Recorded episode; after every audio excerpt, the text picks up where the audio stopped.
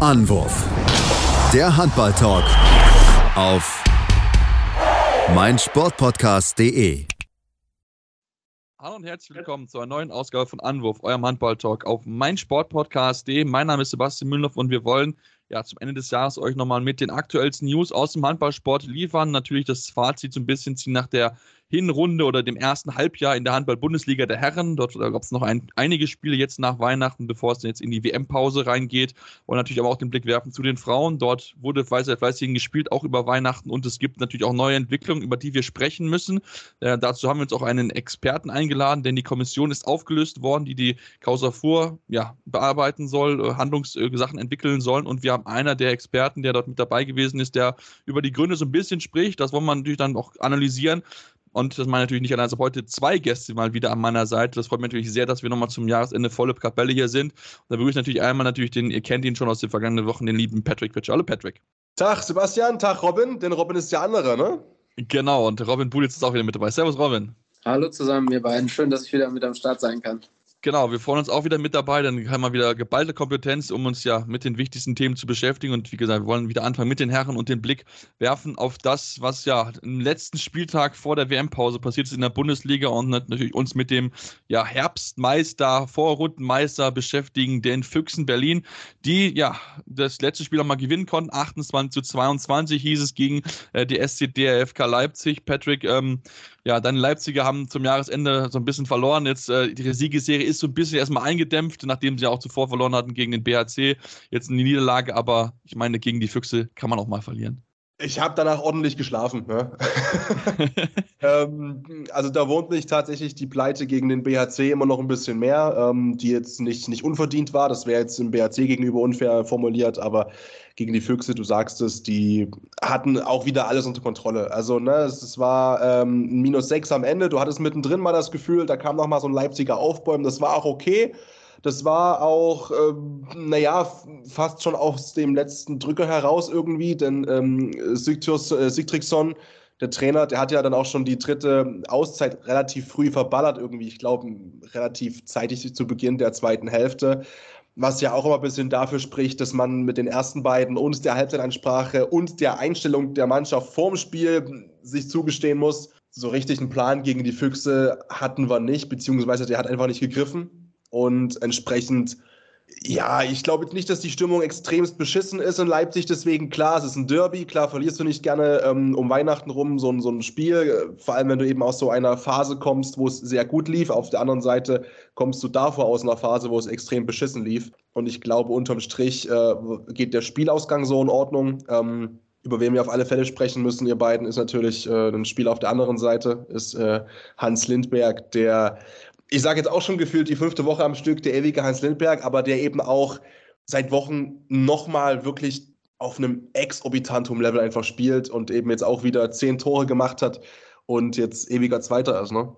Genau, das wollte ich auch auf jeden Fall ansprechen. 2877 Buden hat er in der Bundesliga erzielt. Jetzt ist er äh, ja, der zweitbeste Torschütze aller Zeiten in der Bundesliga, hat Lars Christiansen hinter sich gelassen, den legendären Linksaußenspieler auch aus Dänemark, äh, von der SG Flensburg-Handewitt, Robin, es fehlen nur noch 28 Tore auf Günschignon und eigentlich kann nie nur noch eine Verletzung stoppen, denn äh, Patrick, Patrick hat es gesagt, überragende Form, der wirkt irgendwie so fit wie noch nie, hat das auch selbst, glaube ich, im Interview danach so gesagt Sky.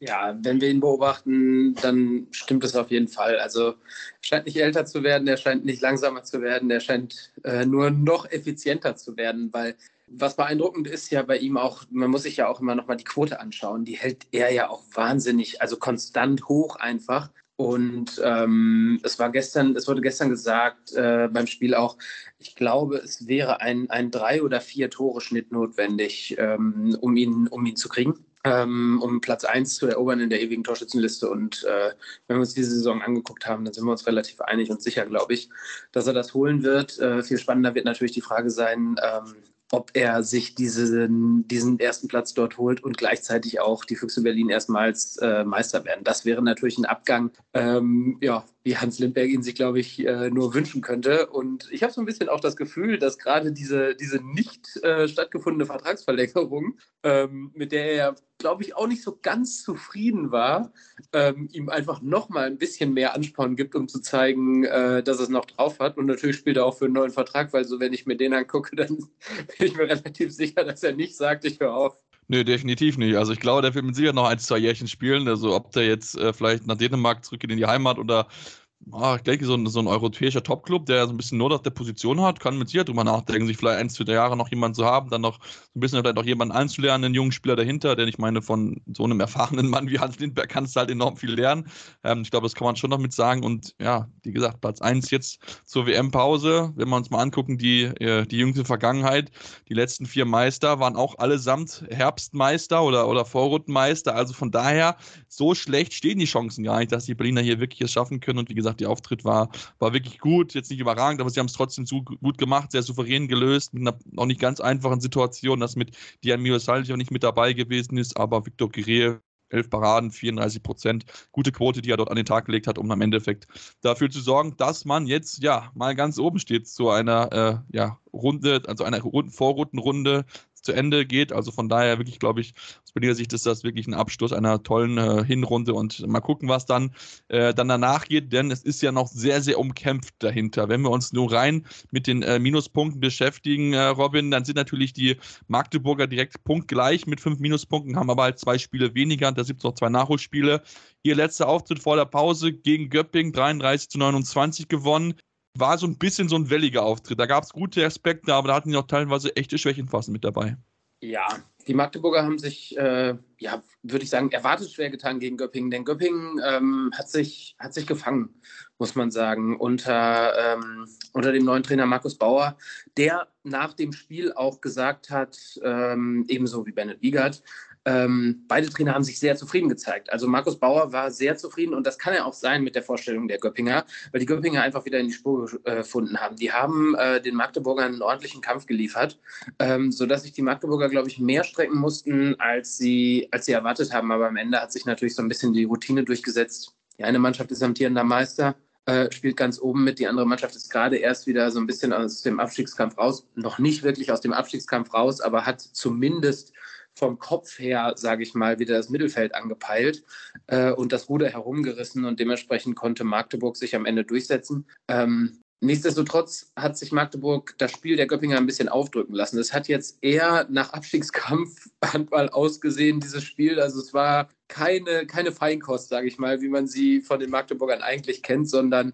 äh, die Göppinger haben ähm, ja, den Magdeburgern das, das Leben schon ganz schön schwer gemacht. Ähm, kein, kein ja, kein, kein Leckerbissen, würde ich sagen, äh, zum, äh, zum Weihnachtsfest. Nee, definitiv nicht. Ich finde gerade ähm, Josef Sarac das sehr, sehr gut gemacht. Zehn Buden, bester Werfer der Partie gewesen. Also da hat sich dieser Kniff, ihn auf Rückraummittel aufzustellen, für den leicht angeschlagenen Tim Knolle wirklich sehr, sehr bezahlt gemacht. Hat das wirklich ja, sehr, sehr stark gelöst, sehr, sehr stark gemacht.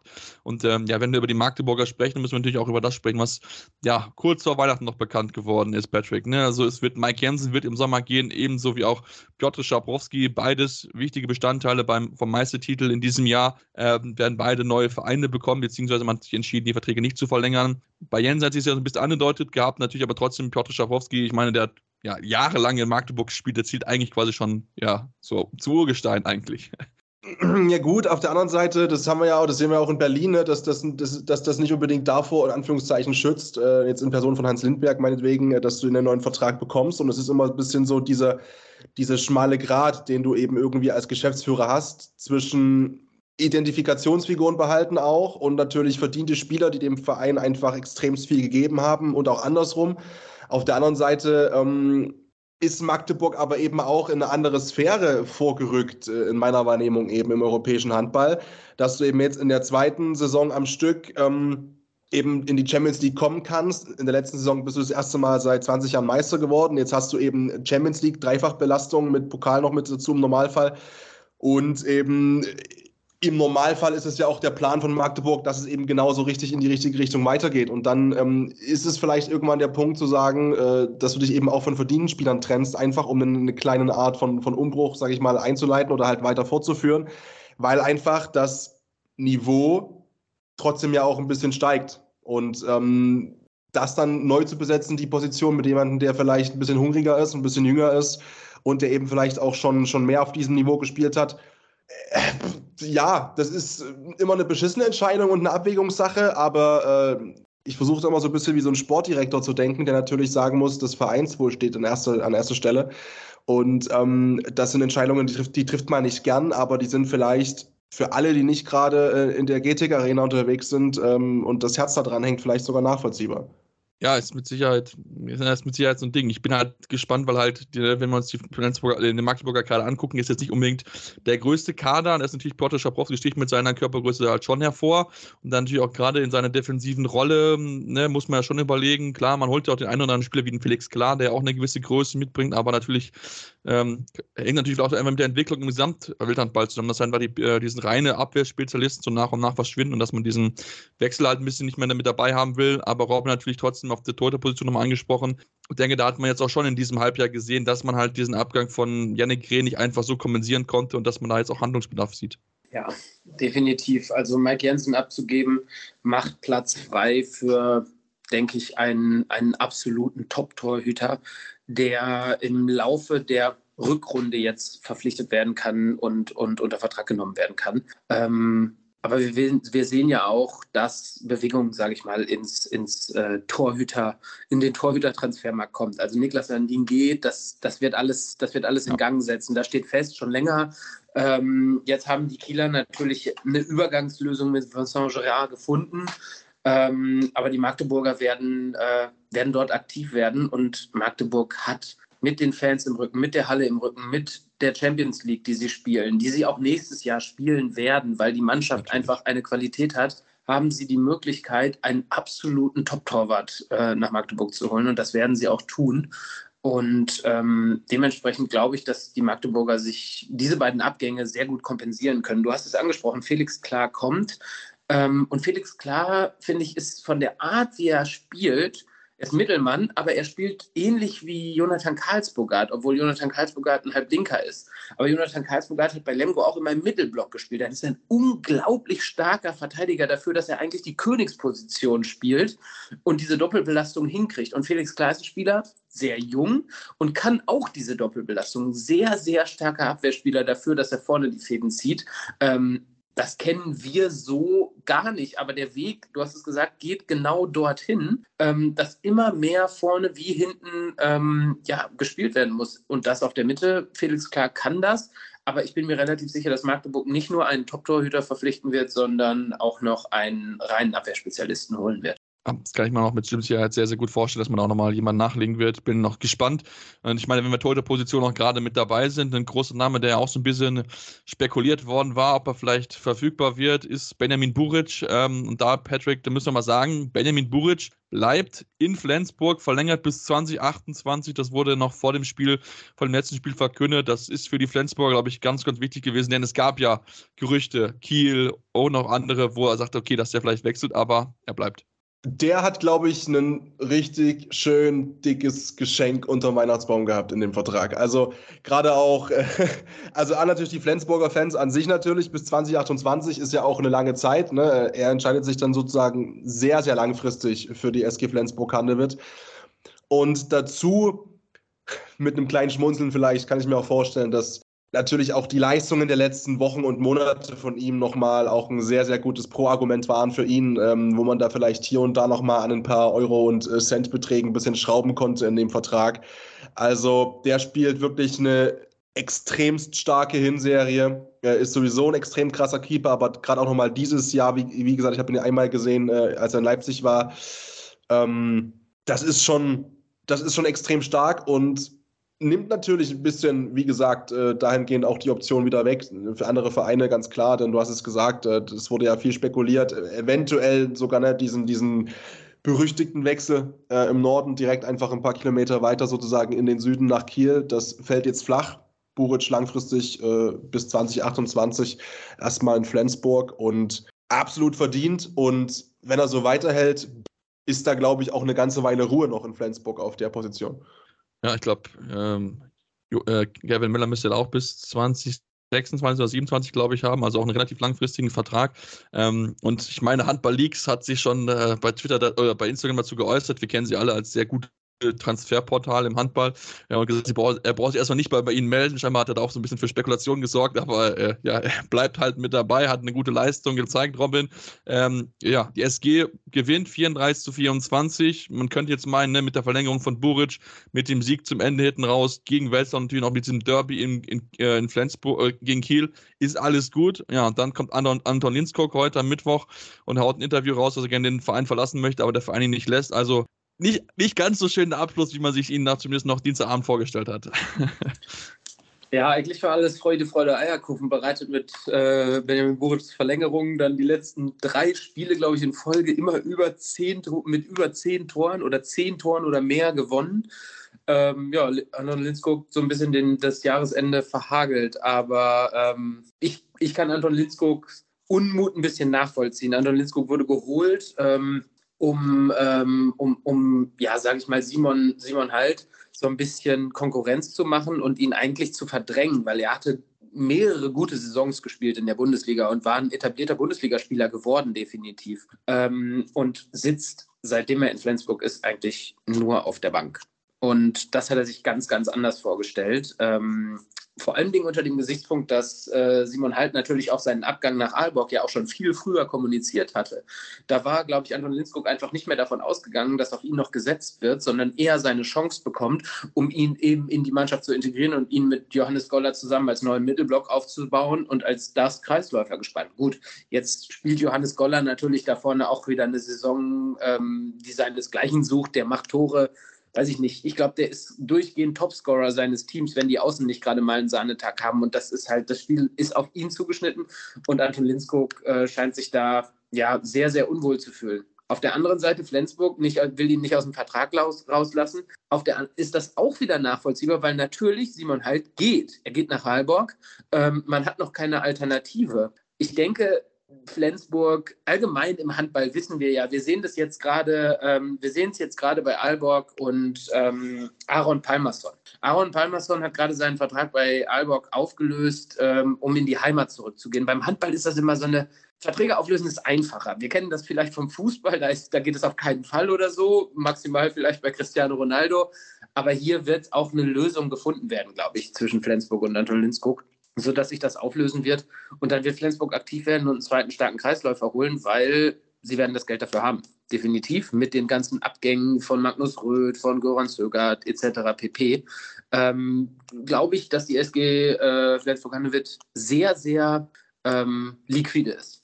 Ja, aber ich wollte eingreifen, ähm, Blas Blagotinzek kommt ja. Das dürfen wir nicht vergessen. Der stimmt, der kommt ja schon im Sommer. Also da haben sie schon also quasi einen zweiten gefunden und bei allem Respekt für Anton Nilskog, ich weiß nicht, ob er so viel besser ist als Platz Blagotinzek, auch wenn Blagotinzek sich aktuell ein bisschen noch schwer getan hat, in Göppingen sich so ein bisschen an das Niveau zu gewöhnen, aber natürlich ist klar, ist ja was anderes als äh, in Westbrem, wo du irgendwie ja in der Liga äh, dich großartig ausruhen kannst, jetzt einen, du spielst halt gegen äh, den großen Konkurrenten aus, ähm, ähm, jetzt sag's schnell, ist es nicht Westbrem, ist es, ähm, ah, ja, Big Set, jetzt, jetzt fällt es mir wieder ein. Ähm, das ist natürlich, ist halt ein Unterschied. In der Bundesliga darfst du halt nicht gegen kleine Mannschaften halt nicht deine Topleistung liefern, denn kann sonst fehlt solche Spiele. Deswegen äh, schauen wir mal, inwieweit er das dann machen kann und wie es dort weitergehen wird. Ich denke auch, dass man vielleicht in Flensburg erstmal so ein bisschen die WM abwartet, denn falls sich einer verletzen sollte, der zwei, denke ich schon, dass da auf jeden Fall man abgesichert sein möchte für den Fall der Fälle. Ähm, als potenzielle Interessenten sind da, glaube ich, auch genannt IFK Christianstadt. Also von daher, da gibt es auch schon Interessenten mit sich auch in der Bundesliga, der vielleicht der eine oder andere zuschlagen möchte. Ähm, ich denke, auch Minden sucht ja gerade fleißig, wobei die, glaube ich, eher auf Moritz Preuß von Magdeburg so ein bisschen schielen. Ähm, aber von daher, ich denke, der wird auf jeden Fall seine, seine Rolle dort finden. Ja, wir machen jetzt eine kurze Pause, kommen gleich zurück, noch genug weitere Themen zu besprechen. Deswegen bleibt dran hier bei Anruf, eurem Handball-Talk. Ja, und jetzt sind wir zurück und wollen uns natürlich jetzt auch mit den weiteren Top-Teams ganz oben beschäftigen und den Blick werfen auf den zweiten Platz. In dort steht der THW Kiel mit einem Punkt Rückstand auf die Füchse Berlin, haben zum Abschluss nochmal gewinnen können mit 36 zu 29 gegen die GWD Minden. Äh, ja, auch da musste auch selbst Niklas Landin nicht eingreifen. Thomas Mirk gutes Spiel gehabt, 12 Paraden, 30 Prozent Quote. Ähm, also von daher, das war, ähm, ja, nochmal ein Sieg, ein Sieg, ein Pflichtsieg am Ende, den man noch ein bisschen souverän eingefahren konnte, Patrick. Ja, äh, du sagst es, ähm, absolute Pflichtaufgabe, gerade auch zu Hause gegen die GWD aus Menden, die, die natürlich ähm, solche Spiele auch kann. Ne? Minden eine Truppe, die natürlich auch ekelhaft äh, sein kann. Ähm, auch für Mannschaft aus dieser Bundesliga, die, die extrem über diesen Kampf kommen, der ja auch letztes Jahr äh, noch irgendwo gereicht hat. Ähm, wie gesagt, Jahr für Jahr nur mit Kampf zu kommen, wird irgendwann nicht mehr reichen und eben auch nicht gegen die Top-Teams da ganz oben, gegen äh, den THW aus Kiel. Wobei ich es jetzt gar nicht so extrem schlecht fand, was nicht gleichbedeutend ist mit, äh, man hat irgendwie einen Hauch einer Chance gehabt, beziehungsweise die gesehen. Das hat Kiel, fand ich, schon relativ souverän runtergespielt. Aber es war jetzt, du bist eben aus Mindner Sicht in Kiel auch nicht komplett auseinandergefallen und hattest jetzt Klar, jetzt kein Sahnetag auf der Torhüter-Position, das natürlich nicht, ähm, überhaupt gar nicht. Äh, du hast halt Semisch eigentlich die ganze Zeit spielen lassen mit einer mit 18,5 Prozent rund oder 18,4 Prozent rund.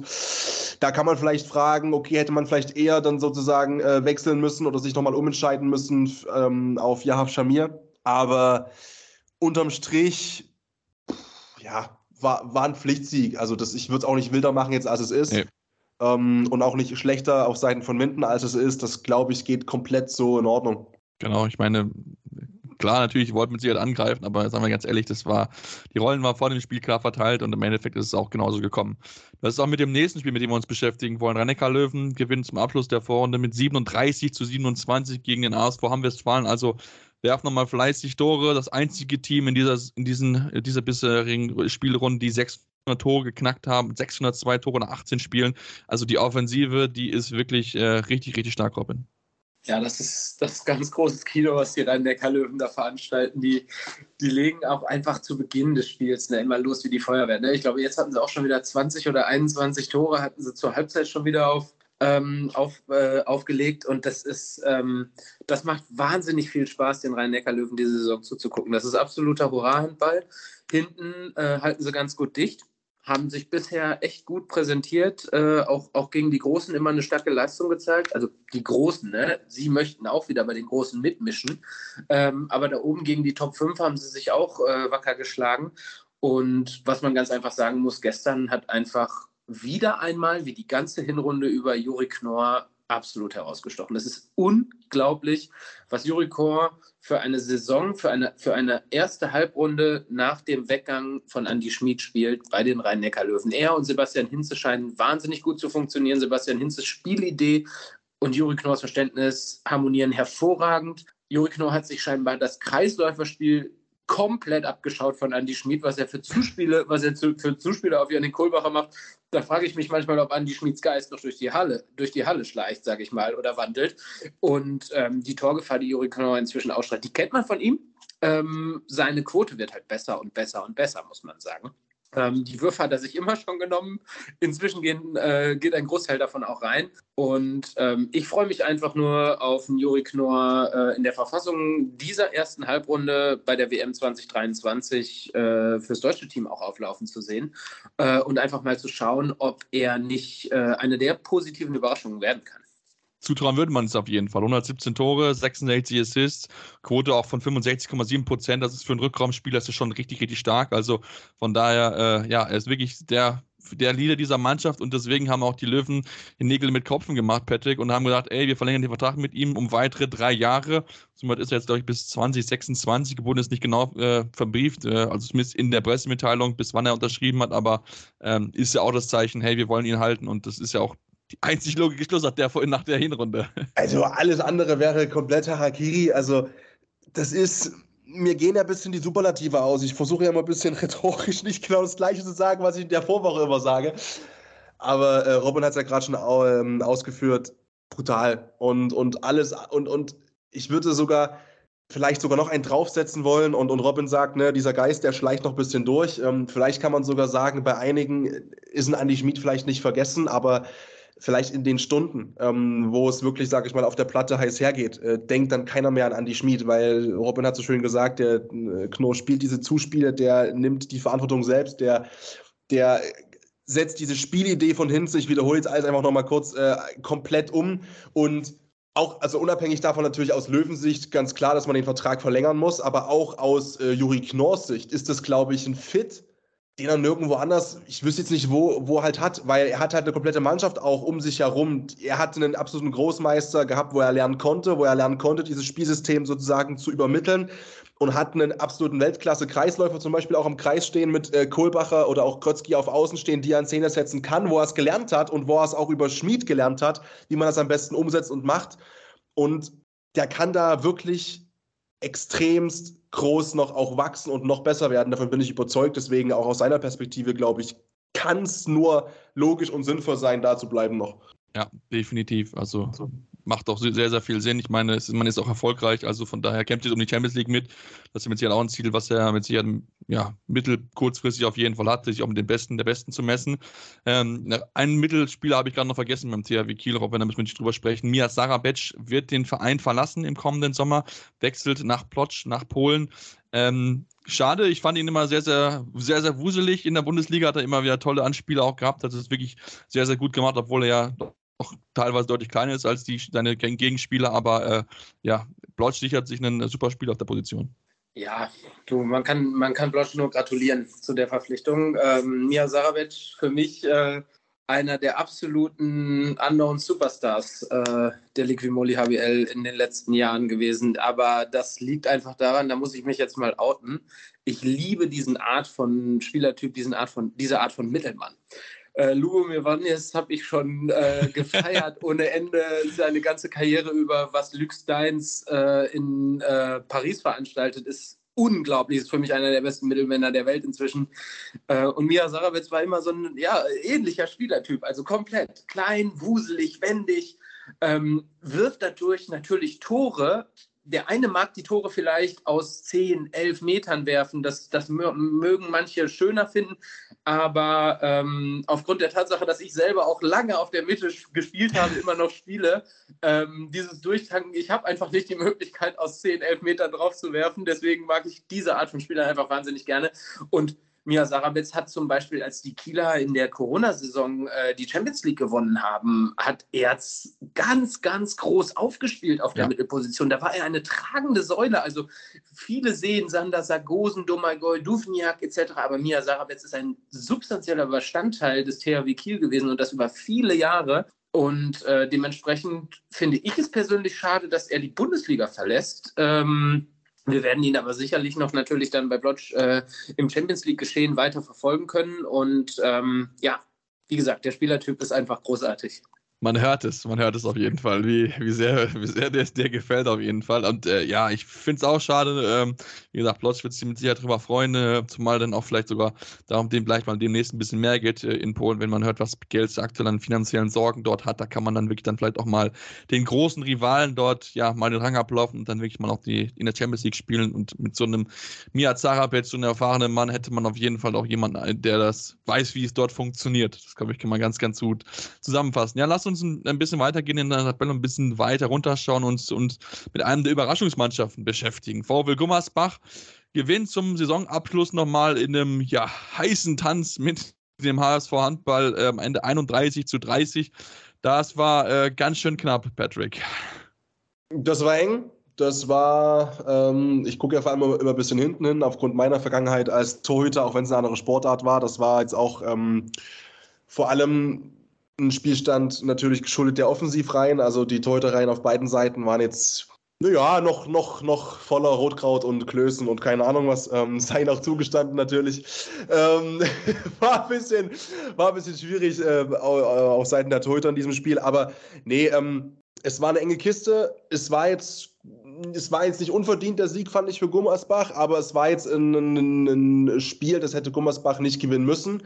Und wo sich, glaube ich, auch keiner beschwert hätte, hätte da Hamburg äh, entweder zwei Punkte geholt oder zumindest noch ausgeglichen. Das lag so ein bisschen, fand ich, mh, mm, am HSV selbst äh, in der Partie. Das war an, in manchen Situationen einfach ein bisschen irgendwie zu unclever und, und zu einfache Ballverluste und, und irgendwie äh, technische Fehler, die hätten nicht sein müssen. Also du hättest das Spiel nicht verlieren müssen, aber ich würde jetzt nicht sagen, dass Gummersbach das komplett unverdient gewonnen hat.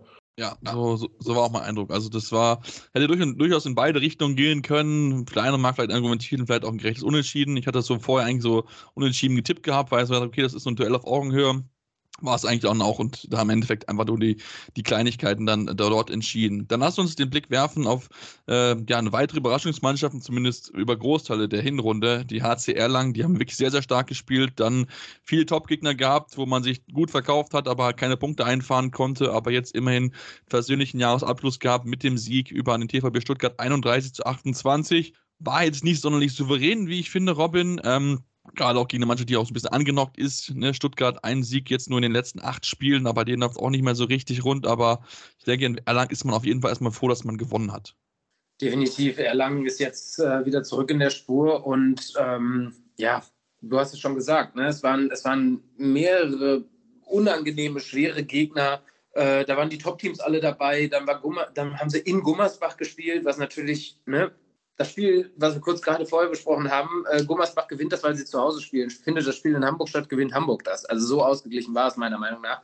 Und Erlangen musste dann auch in Gummersbach bestehen. Hat auch nicht geklappt. So, es war einfach schwierig, aber jetzt ist Erlangen zurück in der Spur und sie haben eine unglaubliche Qualität einfach im Kader, meiner Meinung nach. Ne? Allein die beiden Kreisläufer, ne? die die, die ähm, Nationalmannschaftsniveau haben. Christoph Steinert entwickelt sich äh, ja, zu einem wahnsinnig interessanten, spannenden Spieler auf seine alten Tage, würde ich mal sagen. Ne?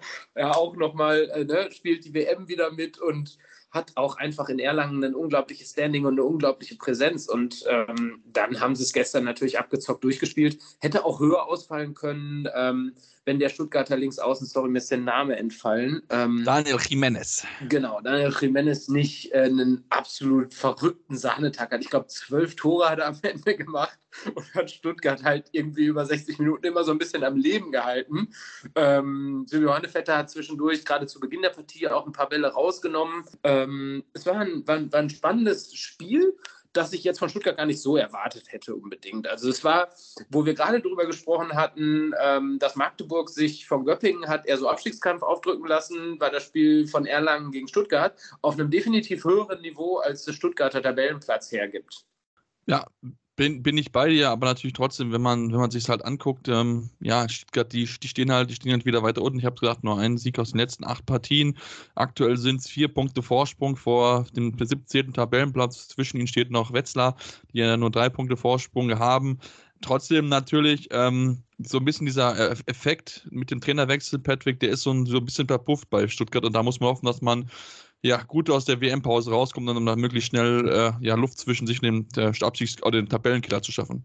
Mm, ja, das, äh, ich sag mal so, die, die Grundidee war, vorsichtig formuliert natürlich die richtige, finde ich. Ne? Das war ja doch sehr früh in der Saison die Entscheidung getroffen worden, zu sagen, ähm, wir trennen uns und versuchen einen neuen Impuls zu setzen.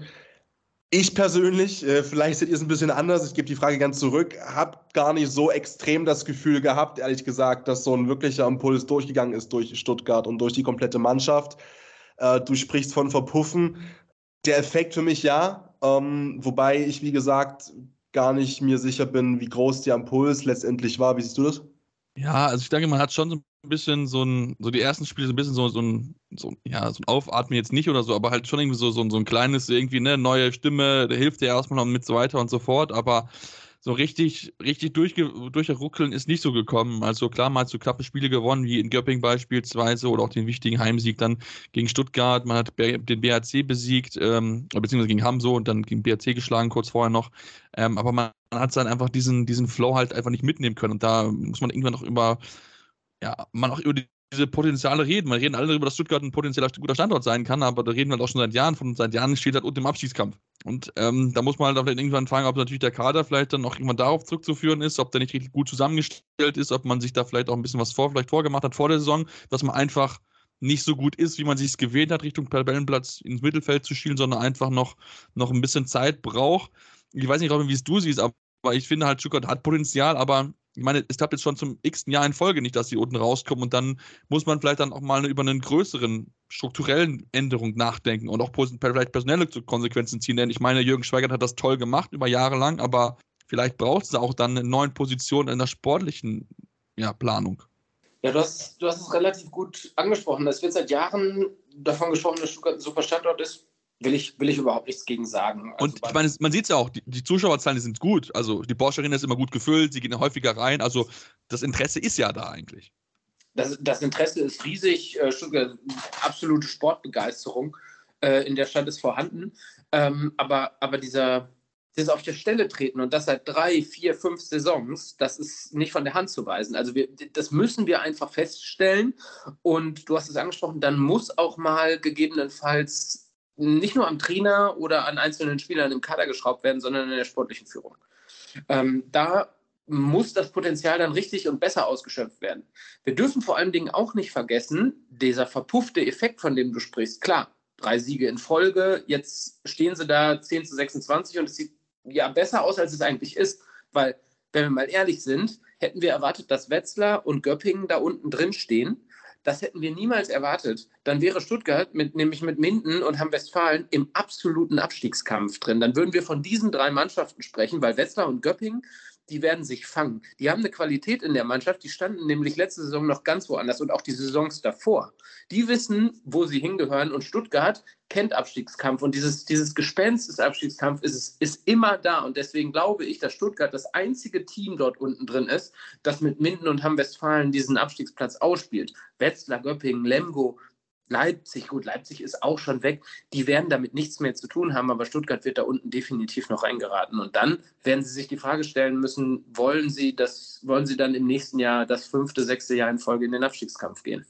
Und ich meine, wenn ich mir dann angucke, gegen wen sie dann spielen nach der WM-Pause, daheim gegen Flensburg, bei den rhein löwen beim BHC und dann daheim gegen Stuttgart gegen Göppingen, gibt mit Sicherheit leichtere Gegner, um, um aus der Pause zurückzukommen. Also da muss Michael Schweikert, hat er vier alle Hände voll zu tun im, im Winter, um da seine Jungs gut darauf einzustellen auf Rückrunde. Ich meine, das haben sie ja auch geschafft, so ist es ja nicht. Sie sind ja auch bekannt dafür, gut aus den so, so, Turnierpausen rauszukommen, dann sich ein bisschen früher abzusetzen, das schon, ja, dann auch ab festzumachen. Ich glaube, in diesem Jahr wird es ein bisschen schwieriger, auf, einfach aufgrund der Situation im Kader und natürlich auch auf den Gegnern, die dort anstehen, aber es ist auf jeden Fall eine Situation, die wir im Auge behalten werden. Das war es jetzt soweit erstmal zum Fazit Bundesliga. Wir machen jetzt kurze Pause, später noch über weitere Themen. Der WM-Kader ist jetzt bekannt, wollen wir auch über die DFB-Pokal-Auslosung sprechen, denn auch der DFB-Pokal war ja noch vor Weihnachten, da müssen wir natürlich drauf schauen. Und dann natürlich noch der Frauenhandball mit exklusiven Infos, deswegen bleibt dran hier bei Anwurf, eurem Handball-Talk. Ja, und jetzt kommen wir zurück und wollen uns noch mit weiteren Themen beschäftigen. Wir wollen natürlich erstmal den Blick werfen auf den DRB-Pokal, der ja am 21. und 22. Dezember stattgefunden hat, also kurz vor Weihnachten. Ähm, wenn wir uns auf die, mit den Ergebnissen beschäftigen wollen, Patrick, große Überraschung gab es jetzt nicht. Die ein oder andere ein bisschen schwerer getan vielleicht. Eine Wetzlar gewinnt nur mit 25 äh, zu 23 in Großwaldstadt. Hannover Burgdorf gewinnt nur mit 29 zu 27 in Dessau. Ähm, die haben sich ein bisschen schwerer getan, aber ansonsten sind eigentlich Favoriten durchgegangen. Ja, also würde ich genauso unterschreiben, äh, würde ich genauso sagen. Ähm, gibt jetzt nichts, äh, wo ich mich. Also ich muss sagen, ich habe ein bisschen was tatsächlich gesehen, beziehungsweise auch gesagt bekommen vom Spiel von Lemgo gegen Elbflorenz in Dresden. Ähm, da bin ich ja auch ein bisschen wieder mal berühmt äh, lokal koloriert, weil ich ja aus der Ecke komme, ähm, dass das vielleicht hätte ein bisschen kippen können äh, zu einer gewissen Zeit im Spiel. Auf der anderen Seite, du sagst es schon, es ist eigentlich alles so eingetreten, wie man das vorher vielleicht auch ähm, erwartet hat. Hannover hat sich ein bisschen schwerer getan, aber es ist jetzt ja, also ich will jetzt nicht groß hier rumorakeln, das ist im Nachhinein immer ein bisschen einfacher als vorher, das ist schon klar, aber ich hätte es genauso getippt. okay, dann weiß ich ja Bescheid, dass du das genauso getippt hast, aber wahrscheinlich auch genauso knapp, aber ja, wie gesagt, es, ist, es, war, es war bei einigen Spielen knapp. Einige Zweitligisten haben zumindest eineinhalb Saarland ist wirklich auch sehr, sehr gut gemacht oder über weite Teile auf jeden Fall sehr, sehr gut. Am Ende diesen, diesen letzten finalen Punch dann halt leider nicht geschafft. Dann Robin, wenn wir uns dann anschauen auf die, uns mit der Auslosung, die es ja schon gegeben hat, beschäftigen, sind da einige sehr, sehr heiß und brisante Duelle mit dabei. Der eine oder andere mag mit Sicherheit argumentieren, dass das Spiel äh, Kiel gegen Magdeburg das vorgezogene Finale ist.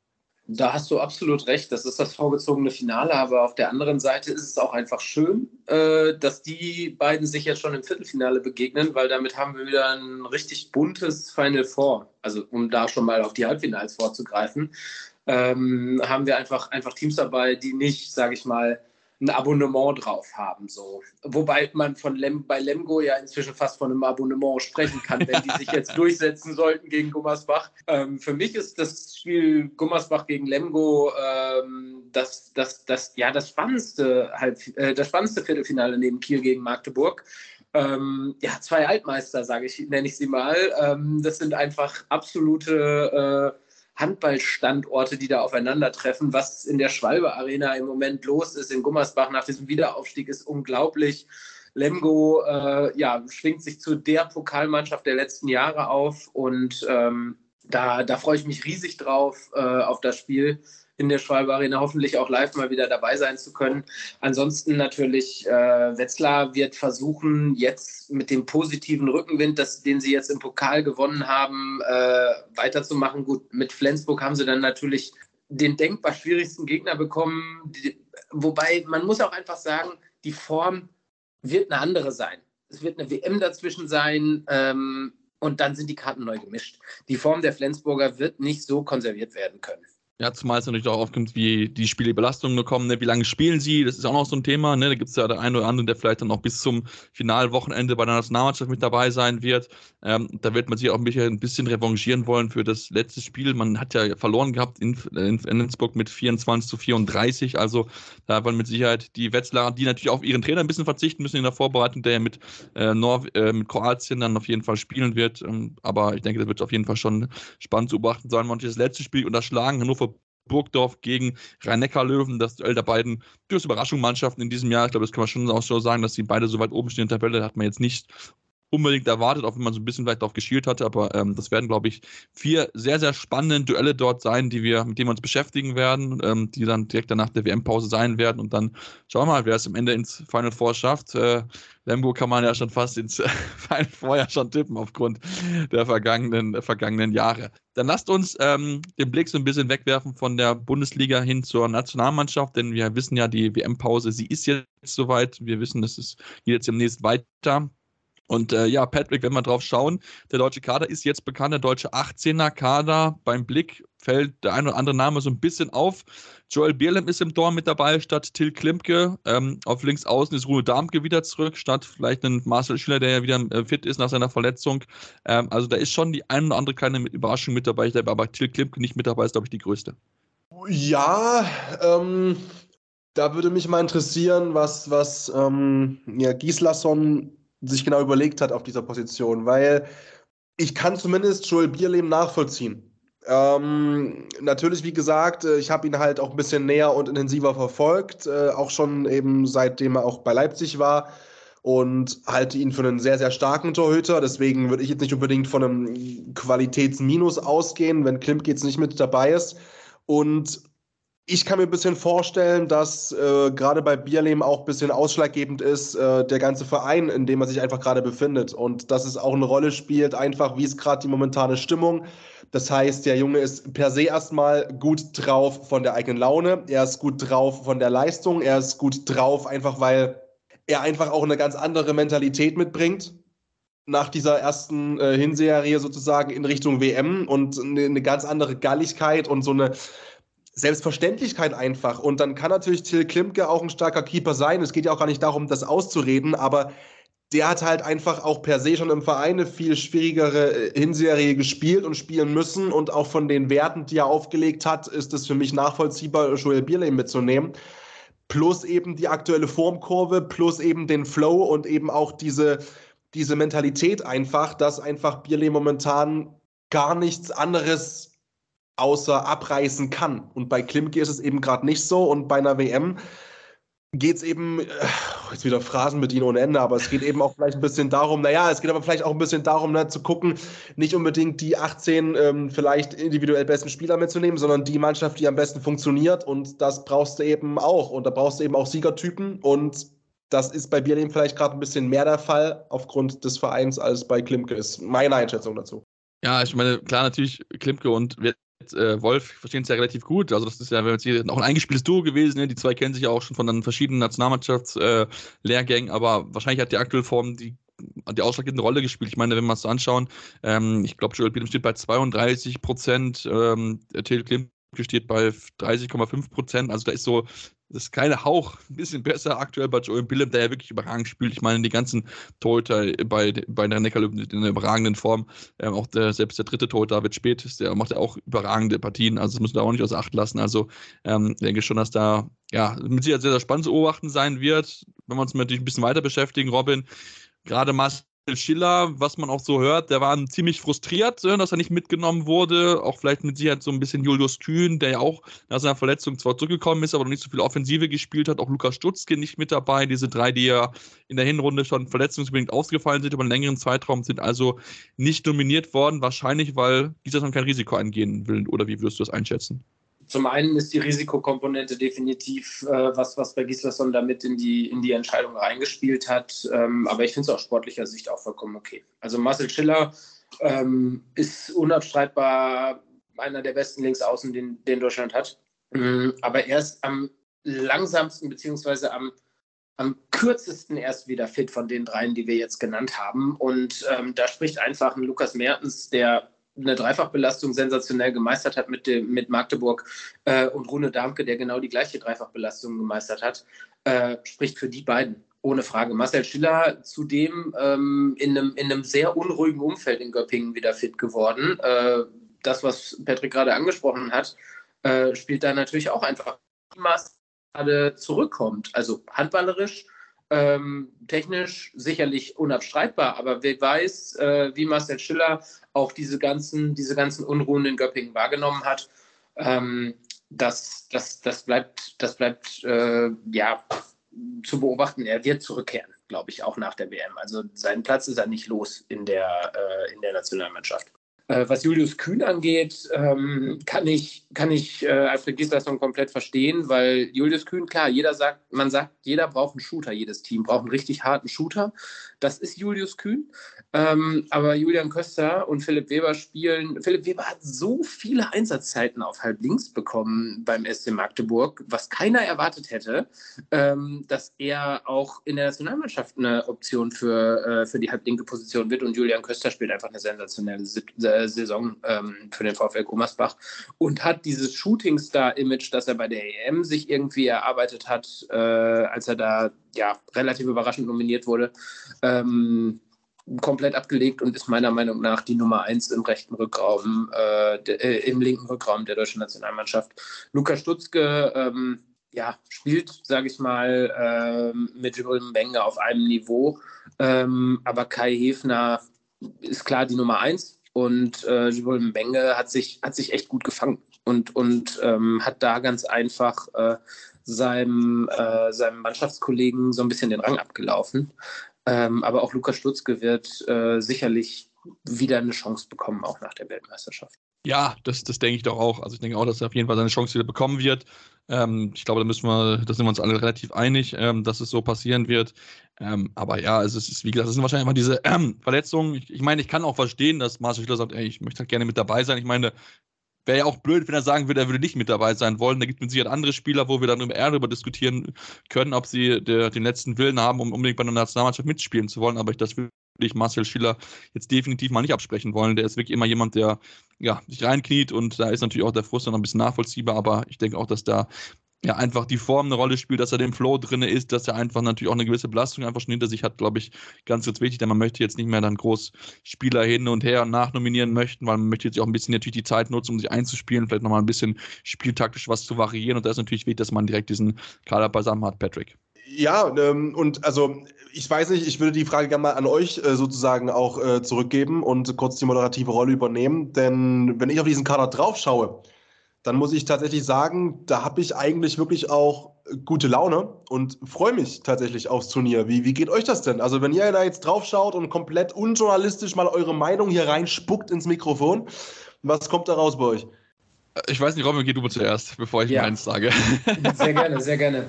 Ähm, bis auf diesen kleinen, ja, etwas negativen Nebeneffekt, äh, dass äh, Fabian Wiede sich lieber den Kiefer richten lässt, als äh, als für Deutschland bei der Weltmeisterschaft mitzuspielen, habe ich auch Bock. Richtig. Also, du hast es schon richtig gesagt, Patrick. Der Kader macht Bock. Coole Mischung aus jungen Leuten. Juri Knorr, Julian Köster, Lukas Zerbe mit dabei, Bierlim im Tor das ist eine richtig coole Mischung und so langsam erkenne ich die Handschrift äh, des Trainers, die, die Handschrift von Alfred, Alfred Gislason und den Plan, den er damit verfolgt, Deutschland auch wieder wirklich, wirklich wettbewerbsfähig zu machen. Weil mit dem Kader kann das, kann das funktionieren. Ob es jetzt im Januar funktioniert, sei mal dahingestellt. Aber ich glaube, dass wir eine wahnsinnig motivierte und äh, wettbewerbsfähige deutsche Mannschaft sehen werden, ähm, die, die Bock auf mehr macht, auf, auf die großen äh, kommenden Aufgaben im eigenen Land. Ich will ja jetzt nicht Euphoriebremse sein, aber ähm, bei mir hält sich noch so ein bisschen in Grenzen, bin ich ganz ehrlich. Also ich finde, ähm, dass da, dass noch auf, also das ist so, dass das so solides Bundesliga-Niveau teilweise ist. Also da klar, du hast Leute, die natürlich hervorstechen, das definitiv, aber da ist teilweise, wo ich da so viel Hoffen mit dabei, dass Gibril Brenke diesen, diesen, nächsten Schritt macht, dass Christoph Steinert äh, da auch seine Rolle da auch äh, sowohl offensiv als auch defensiv gut ausfüllen wird, dass er da auch offensiv eine wichtige Rolle einnehmen kann. Ja, also ich, ich lasse mich da, ich lasse mich gerne ein bisschen anstecken, aber bisher hältst genau. Wer, wer fehlt denn für dich? Wer fehlt denn für dich? Das ist jetzt so die spannende Frage. Ich bin mir eigentlich gar nicht so sicher, ob jemand was anderes dazu nehmen würde. Es ist, glaube ich, einfach so aktuell Tatsache, dass wir halt nicht die Medaille mitspielen können, sondern dass wir halt, wenn wir halt die Hauptrunde schaffen, einer der ersten zwei, dann ist das ein Erfolg. Dann ist das gut, dann ist, hat man das erzielt, aber in einem Viertelfinale gegen eine Top-Mannschaft zu bestehen, weiß ich nicht, ob man das mit dem Kader so schaffen kann. Also ich zum Beispiel, ich würde mir, also ich persönlich, eine ganz persönliche Meinung, ich würde mir mal wieder hoffen, dass man Simon Ernst, der durchaus gute Ansätze gezeigt hat zu Beginn seiner Karriere auf Rückraum-Mitte, dass wir ihn mal wieder da sehen, dass er dass dieses Potenzial hat, was er 2016 war, ja gehypt, ja, ein neuer Mittel, Mittelmann für die Zukunft jetzt sehen wir ihn eigentlich fast nur in der Abwehr und ähm, bleibt ein bisschen am Kreis dann, oder aber also gar nicht so als Rückraum-Mittelspieler, den er eigentlich ja mal gewesen ist, der dieses Talent durchaus besitzen hat. Also. Ja gut, jetzt muss er aber dazu sagen natürlich, dass Luka, äh, Luka Witzke eventuell Klar. fehlt. Das kommt natürlich noch mit dazu. Also ich finde es erstmal cool, äh, natürlich äh, aus Leipziger Sicht, dass sozusagen die Rückraummitte ähm, neben Juri Knorr, der gesetzt sein dürfte, alles andere wäre äh, sehr, sehr, sehr verwunderlich ähm, trotzdem die komplette Rückraummitte von Leipzig mit dabei ist. Das spricht natürlich auch für die Leipziger, für den Standort hier, ähm, dass du eben die vermeintlich, laut Gislason, zweit- und drittbesten Rückraummittelspieler stellst. Ähm, aber gut, ich, also ein Juri Knorr wird nicht komplett durchspielen können oder das wird nicht die Grundidee sein, jemanden komplett zu verheizen. Deswegen brauchst du da noch einen starken. Und wie gesagt, wenn Luka, Luka Witzke nicht wieder fit werden sollte, wir hoffen es natürlich alle, ähm, dann und Gislason müsste da äh, in der Rückraummitte nachnominieren, dann wäre Simon Ernst dann, sage ich mal, dann erster Vertreter von Knorr und dann könnte er das sicherlich auch spielen, weil er ist jetzt noch nicht extrem alt. Der, also der Zug ist noch nicht abgefahren. Er hat ja auch das Kapitänsamt mit Lukas Binder zusammen in Leipzig. Das heißt, er hat auch dann neu gelernt, Verantwortung zu übernehmen und das quasi auch gleich mal in einer neuen Mannschaft, ne, wo er sich noch halbwegs einleben musste, erst in einer neuen Stadt, Umgebung und so. Also ich glaube schon, dass er da vielleicht so mental den Schritt gemacht hat. Handballerisch traue ich es ihm nach wie vor zu, aber ich bin bei dir, es wird halt ein bisschen Zeit so langsam. Ja, und ich meine, ich bin mir, ich bin mir halt nicht sicher, ob er, wenn Witzke ausfällt, dann der nächste Mann ist. Da okay. bin ich ganz ehrlich. Ich bin mir da nicht sicher, weil ich habe mir das auch schon letztes Mal gewünscht, als er auch nominiert worden war, wo er auch fast offensiv ja auch kaum gespielt hat, eigentlich nur, nur, in der, nur im Mittelblock. Und dann kann ich, dann ist halt die Frage, wen nimmst du halt mit? Ob nimmst du halt einen Mario Michalczyk mit, der mehr so der Regisseur ist, der die Spieler gut in Szene setzt, und nimmst du halt einen Mappes mit, der halt auch eine gewisse Torgefährlichkeit ausstrahlt, der natürlich klar international noch nicht so viel Erfahrung hat, das dürfen wir auch nicht vergessen. Da ist vielleicht Michalczyk schon ein bisschen weiter. Ähm, schauen wir mal. Also das wird, glaube ich, sehr, sehr spannend zu beobachten sein, falls Witzke ausfällt, was wir natürlich nicht hoffen, ne? weil wir hoffen, dass er, dass er fit bleibt, aber das sah diesem Ausrutscher da auf der Werbebahn überhaupt nicht gut aus. Gucken wir mal, was dann passieren wird, weil wenn, denke ich, wird das schon direkt am Anfang dann die äh, Nachnominierung kommen, dass dann derjenige, der dann die, die Witzke, für Witzke nachkommt, direkt dann von Beginn an mit dabei und das Spiel auch noch lernen kann, weil gerade die Mittelposition ist das Wichtigste einfach im Handball, das ist einfach so. Gut, dann würde ich sagen, wenn keiner was zum WM-Kader dazufügen möchte, machen wir jetzt eine kurze Pause, kommen dann gleich zurück, direkt mit einem Interview. Und zwar haben wir Professor Dr. Christian Pfeiffer zu Gast. Der war Teil der Expertenkommission zur Aufarbeitung der Causa André Fuhr im DAB und er hat ja zu den Gründen sich geäußert. Deswegen wollen wir ihn dann gleich hören mit mir und dann danach sprechen wir einmal über, ja, was er gesagt hat und beziehungsweise was dann natürlich dann noch im Frauenhandball an weiteren Themen sind. Deswegen bleibt dran hier bei Anwurf, eurem Handball-Talk. Ja, da möchte ich ganz herzlich heute begrüßen in unserer Runde, wo wir jetzt drüber sprechen wollen, über das, was ja der DAB kurz vor Weihnachten verkündet hat, dass die Kommission zur Aufarbeitung der Vorfälle gegen André Fuhr aufgelöst wurde, wollen wir jetzt mit einem der Teilnehmer sprechen. Deswegen begrüße ich ganz herzlich hier äh, einen Tag nach Weihnachten schon, also schon voraufgezeichnet, den Professor Dr. Christian Pfeiffer. Hallo, Herr Pfeiffer. Hallo.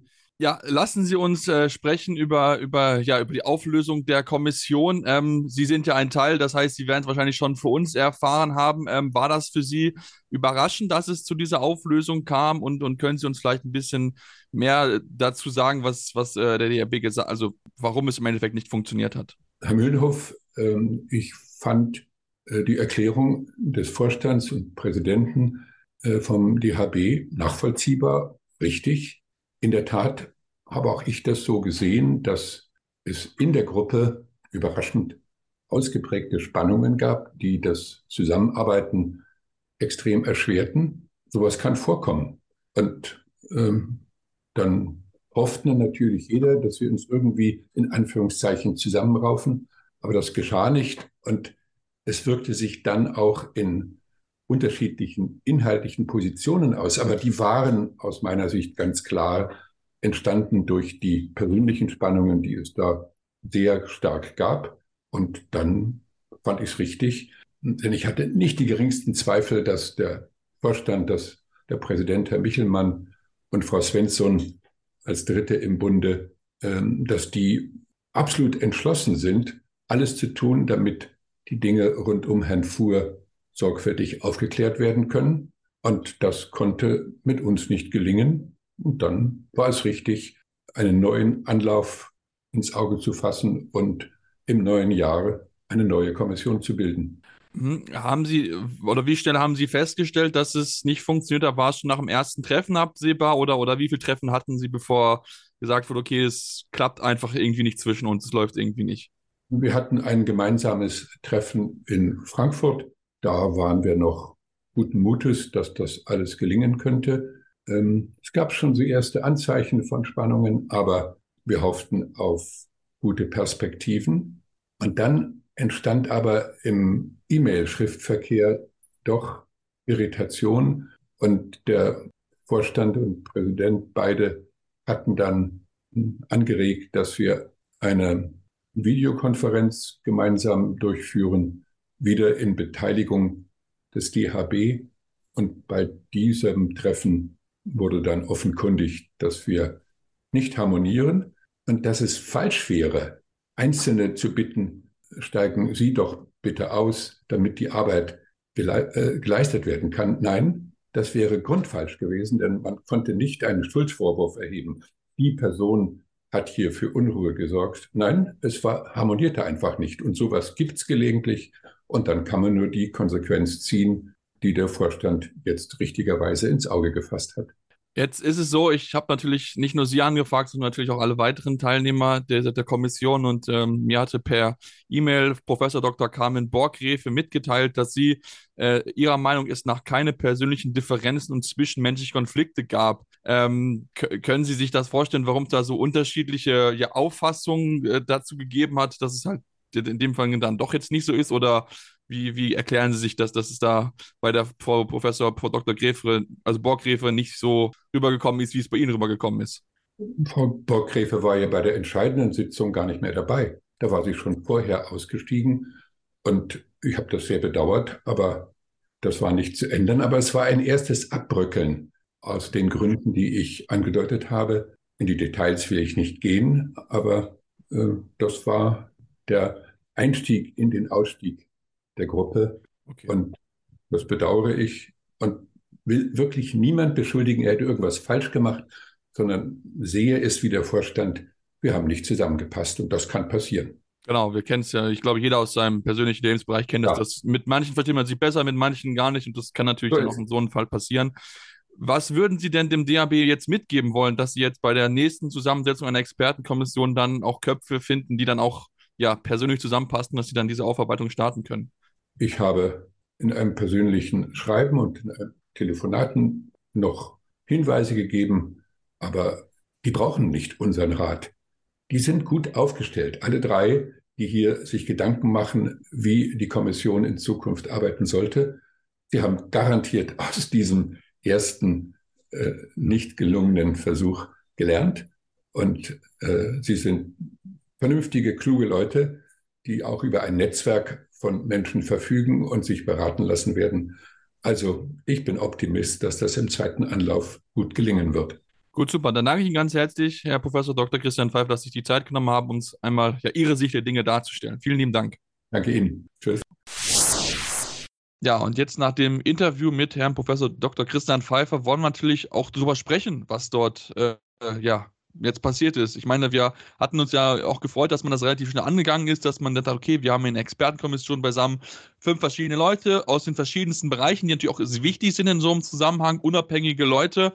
Und ähm, ja, Patrick, diese, diese schnelle, das schnelle Ende, was ja auch, äh, was er auch angedeutet hat, äh, der unser, unser Gast, ist dann schon auch etwas sehr, sehr Überraschendes und äh, wirft natürlich Fragen auf. Ach ja, ich, äh, ähm, ich habe gerade eine Stunde meditiert, während das Interview lief, um mich ein bisschen runterzuholen. um nicht komplett reinzugrätschen. Also, ähm, ja, ich finde es natürlich auf der einen Seite, äh, boah, ist wirklich, wirklich schwer. Also ich kann es nachvollziehen, dass man natürlich einerseits sagt, das Thema ist so sensibel und empfindlich, wir, möch wir möchten da entsprechend auch eine ordentliche Lösung finden und wir möchten da auch, sage ich mal, einen Maßnahmenkatalog, Plan erarbeiten, um so, sowas irgendwie früher zu erkennen, so etwas vorzubeugen oder was auch immer. Und der muss halt passen und dafür müssen wir uns alle gut verstehen und dafür muss es auch alles irgendwie in der sozialen Interaktion zwischen uns einfach funktionieren. Ja, Komma, aber, und das aber ist bei mir individuell extrem dick. Ich muss ganz ehrlich sagen, mich, mich kotzt es regelrecht ein bisschen an, dass erwachsene Menschen, gerade bei so einem Thema, und wir sprechen hier von einem der größten Skandale der DHB-Geschichte ganz einfach. Glaube ich, da können wir uns, glaube ich, alle äh, einig die Hand geben drauf. Und da erwarte ich, dass man ein bisschen mehr, ich sag's mal ganz provokant, ein bisschen mehr die Arschbacken zusammenkneifen kann und sagt, ey, bei dem Thema, gerade bei der Wichtigkeit dieses, von, von diesem Thema einfach, bekommen wir es vielleicht ein kleines bisschen mehr auf die Kette, jeder für sich nochmal, individuell. Wir wissen nicht, was vorgefallen ist, wir waren nicht mit dabei, okay, aber vielleicht ein bisschen mehr noch zu sagen, wir reißen uns zusammen.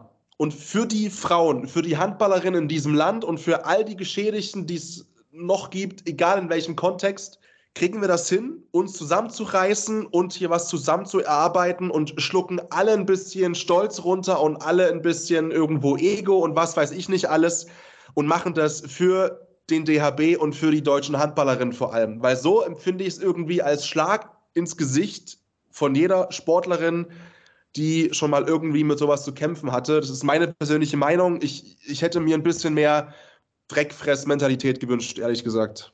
Ja, also ich, ich finde ich find halt, oder das ist halt auch was, was, was ja auch ein bisschen vermutet wird und so und was mir auch ne, die Professor Dr. Äh, äh Borgrefe auch geschrieben hat, dass es dann ja nicht persönliche also es nicht persönlich, also persönliche Konflikte zwischeneinander gibt, was ja Professor Dr. Pfeiffer uns erklärt hat, was er auch vor Angela Marquardt auf Twitter auch so dargestellt hat, dass es darum nicht geht.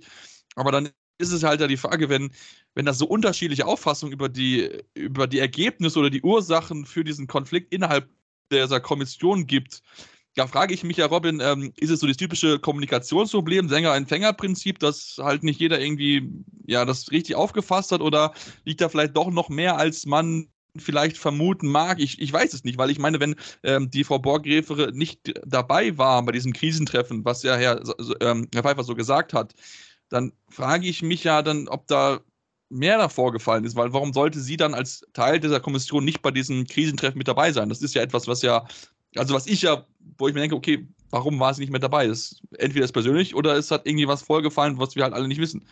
Ja, da bin ich vollkommen bei dir ein Krisentreffen bedingt eine Krise. Und Patrick hat es richtig angesprochen. Es ist die größte Krise, die, der, die sich der DHB ja jemals oder seitdem wir den Handball verfolgen können, so richtig gegenüber sieht. Die Frage ist jetzt, ob sich eine sehr gut, sage ich mal, zusammengestellte Expertenkommission zur Aufarbeitung dieser, dieser Krise in der Form zurücknehmen kann, dass die Experten in dieser Expertenkommission ihre Egos hinten anstellen. Offensichtlich ist das schwer gefallen. Da hat man, ist man vielleicht, was die Zusammenstellung der Experten angeht, ein bisschen übers Ziel hinausgeschossen und hat viel mehr nach Titeln, Verantwortlichkeiten geschaut, um nach außen hin so ein bisschen zu sagen, so jetzt setzen wir hier eine Expertenkommission auf, die, die hat es wirklich in sich ob diese Expertenkommission das wirklich vernünftig aufarbeiten kann und miteinander harmonieren kann bei der Aufarbeitung. Weil die Aufarbeitung ist das Entscheidende. Nicht wer in der Expertenkommission sitzt. Natürlich muss die Expertenkommission in gewisser Weise so zusammengestellt werden, dass sich alle äh, Lager repräsentiert fühlen. Aber die Streitigkeiten und die ja doch vorhandene Undurchsichtigkeit, weil wir wissen nicht, wer jetzt, wer sagt die Wahrheit, wer hat recht, wer, wer, ähm, sage ich mal, hat jetzt den heiligen Gral des Wissens in dieser Expertenkommission, sage ich mal, da drin. Ähm, und für uns wirkt es alle total undurchsichtig. Und das Traurige ist, dass sich eine Expertenkommission auflöst bei einem Thema, das so unglaublich wichtig ist, ohne ein Ergebnis zu präsentieren, ohne zu sagen, wie es weitergehen kann. Weil jetzt stehen dort Betroffene und wissen nicht, wie es weitergeht. Und das ist wirklich das Allertraurigste daran, unabhängig davon, ob sich diese Expertenkommission jetzt untereinander Spinnefeind ist, nicht riechen kann, etc. pp das ist einfach in die Hose gegangen. Deswegen erwarte ich persönlich vom DFB, äh, vom DHB jetzt einfach ähm, ganz schnell eine, eine vernünftige Expertenkommission auf die Beine zu stellen, wo auch vorhin, im Vorhinein mal ein bisschen gecheckt wird, ob die Leute wirklich miteinander an, einem, an einer wirklichen Aufklärung arbeiten möchten. Weil ein Ergebnis zu präsentieren ist, glaube ich, für alle Beteiligten erstmal das Wichtigste. Und zu sehen, wie weiter gearbeitet wird, diese Aufarbeitung dieses Themas, muss schnell vorangehen. Ja, definitiv. Zumal es ja jetzt dann auch noch in der neuen Ausgabe vom Handball Insight weitere, äh, das, äh, weitere ja, Vorwürfe gab gegen den Verein von Borussia Dortmund. Dort hat, äh, haben die Eltern von den Betroffenen Mia Zocce und Amelie Berger ihr so ein bisschen so ein Gedächtnisprotokoll zur Verfügung gestellt, wo dann nochmal neue Vorwürfe gegenüber dem BVB und auch gegen den Andreas Heiermann, den ehemaligen Abteilungsleiter, vorgetragen worden sind, die den Verein auch nicht gut in einem guten Licht dastehen lassen. Gerade natürlich auch den, den Professor, also den äh, Andreas Heiermann, ähm, der dann auch ja ne, wir haben es ja besprochen damals, mit äh, schönen Worten verabschiedet worden ist, obwohl, äh, wenn man das so liest, dann kann man sich da schon, schon ein bisschen hinterfragen, ob man das so darstellen sollen oder ob man da bitte ein bisschen bessere Worte sehen müssen aus Dortmunder Sicht. Also von daher, ähm, ja, es ist schon, es ist eine schwierige Situation natürlich, klar, man möchte auch nichts falsch machen, was auch ganz wichtig ist, dass man da nichts falsch macht. Natürlich trotzdem, Patrick, jetzt, ähm, ja, der DRB muss jetzt die Schlüsse daraus ziehen, das Richtige zu machen, denn, ähm, also Herr Pfeiffer hat ja gesagt, man möchte das aufarbeiten, dann muss man natürlich auch jetzt aus so einem Fehler richtigen Schlüsse ziehen und dann möglichst möglichst, ja, am besten noch vor WM-Beginn wahrscheinlich der Herren, bevor dann der volle Fokus darauf ist, noch eine neue Expertenkommission zusammenstellen, was natürlich auch eine Zeitdruckarbeit sie ist nicht immer am besten. Nee, gerade und ich, Robin hat es ja gesagt, und das ist ja auch genau das, was, was mich so beschäftigt an der Stelle, dass es eben ein Thema ist, weißt du, es ist, einer, es ist eine Sache, eine Expertenkommission. Ich fand den Versprecher gerade spektakulär schön von Robin mit DFB, weil man automatisch, man hört Expertenkommission und, und stellt fest, im Verband läuft es überhaupt nicht und automatisch denkt man an den Deutschen Fußballbund. Aber ähm, das ist vielleicht gar nicht so, auch wenn es in dem Moment ein Versprecher war und, uns zum Lachen gebracht hat, aber so schlecht finde ich es gar nicht, weil es gibt einen riesen Unterschied zwischen der DFB gerade, um kurz mal abzudriften, hat eine Expertenkommission gegründet aufgrund eines sportlichen Dahinscheiterns eines ähm, einer total beschissenen Weltmeisterschaft und jetzt wird geguckt, okay, wie können wir 2024 quasi die Heim-EM retten? Denn die ist ja im Fußball und im Handball 2024 bei uns in Deutschland. Und da ist sowas eher vertretbar, zu sagen, ach, weißt du was, wir haben ja nur Pfeifen hingestellt, wir machen das Ganze nochmal. Aber der Punkt ist beim Handball eben gerade, dass es eben nicht ein sportliches Scheitern ist, was vielleicht so ein Grund ist für eine normale Expertenkommission, irgendwas retten zu wollen und neu aufbauen zu wollen danach, sondern es ist ein Thema, es geht um psychische, mentale Gewalt einfach so. Und, und das, wie gesagt, ich bin absolut dafür, dass da bitte was unglaublich Konkretes und Tolles im Rahmen des Kontextes rauskommen muss, um den Betroffenen und auch äh, allen Handballfans und, und Handballspielerinnen in diesem Land einfach zu helfen und, und irgendwie auch ein Signal zu liefern. Im Sinne von, wir nehmen das auch ernst, weil das ist auch so ein Punkt, der mir gerade fehlt. Dieses, ja, wir haben jetzt eine Kommission und die hat nicht geklappt, aus was für Gründen auch immer. Es ist mir egal, aus was für individuellen Gründen es nicht geklappt hat. Kann passieren, okay, aber dann bitte jetzt schleunigst eben was auf die Beine stellen. Aber das ist genau das Problem, wenn du da jetzt so ein Thema schleunigst behandelst, wie dieses Mentalthema, dann ist eben nicht garantiert, dass was Gutes bei rauskommt. Und es wäre ein absoluter nochmal Schlag in die Fresse, einer jeden Handballerin, wenn das jetzt so husch husch weggerotzt wird vor, vor der WM der Herren. Und die Gefahr sehe ich eben. Und das ist, das, das macht mich ein bisschen sprachlos, ganz ehrlich. Das äh, war ein sehr, sehr schönes Schlusswort, glaube ich, mit dem wir das auch jetzt ähm, ja, beschließen wollen. Wollen jetzt kurze Pause machen, kommen wir zu sprechen natürlich dann über ja, den sportliche, den Handball-Bundes, also den Spieltag der Frauen und natürlich auch über den neuen Medienvertrag. Deswegen bleibt dran hier bei Anruf, eurem Handball-Talk. Ja, und jetzt sind wir zurück und wollen uns mit weiteren äh, Frauenhandball-Themen beschäftigen. Bevor wir zum Sportlichen kommen, wollen wir uns über den neuen ja, TV-Vertrag, Medienvertrag beschäftigen, den die Handball-Bundesliga davor abgeschlossen hat. Bis 2028, 29 bis die Saison haben sie ja sich entschieden, weiterhin bei Sport Deutschland TV zu bleiben aber mit einer Sublizenz für den neuen Anbieter Dyn, der äh, die Spiele ebenfalls streamen wird. Es wird aber so sein, dass ja die Spiele nur noch per Abo zu sehen sind, dass sie nicht mehr frei empfangbar sind. Nur ein Spiel pro Woche wird frei empfangbar sein und sobald die Spiele rum sind, kann man die dann frei einsehen. Aber ähm, wenn man die Spiele live sehen will, muss man dafür bezahlen. Es heißt wohl, so hat es zumindest Handball Insight geschrieben, Patrick, dass ähm, ja, die Vereine dafür rund 180.000 Euro bekommen sollen. Ähm, ja, es wurde schon gesagt von einem Vereinsvertreter, dass es das beste Angebot unter den schlechten ist. Also ähm, ja, die Frauenhandball äh, kämpft weiter um die Akzeptanz. Naja, und um Aufmerksamkeit. Und deswegen, äh, boah, ich kann mir vorstellen, dass das so eine Art Lotteriegedanke ist und natürlich so ein bisschen so ein Wetten auf diesen neuen Anbieter, ne? dass man auf Dünn natürlich äh, zugeht und auch sagt, ey, ihr habt doch die Männer im Programm, die erste und zweite Liga. Es wäre ja auch für die Handballfans doch eigentlich eine geile Geschichte, dass wir das nicht vielleicht irgendwann haben wie beim Fußball, dass man, um einen Fußballspieltag zu sehen, 700 äh, Anbieter braucht, sondern dass man vielleicht irgendwann sagt, ey, wir wollen den kompletten deutschen Handball einfach zentriert bei äh, den Media sozusagen präsentieren. Das finde ich eine coole Sache. Problematisch, ich meine, bei den Männern ist das ja auch so angedacht, meines Erachtens, dass man ein Spiel im Free TV zeigt und auch so quasi Angebote schafft, um eben den Handball der, der Männer sozusagen greifbarer noch zu machen und eben auch so ein Gratisspiel mal zu zeigen.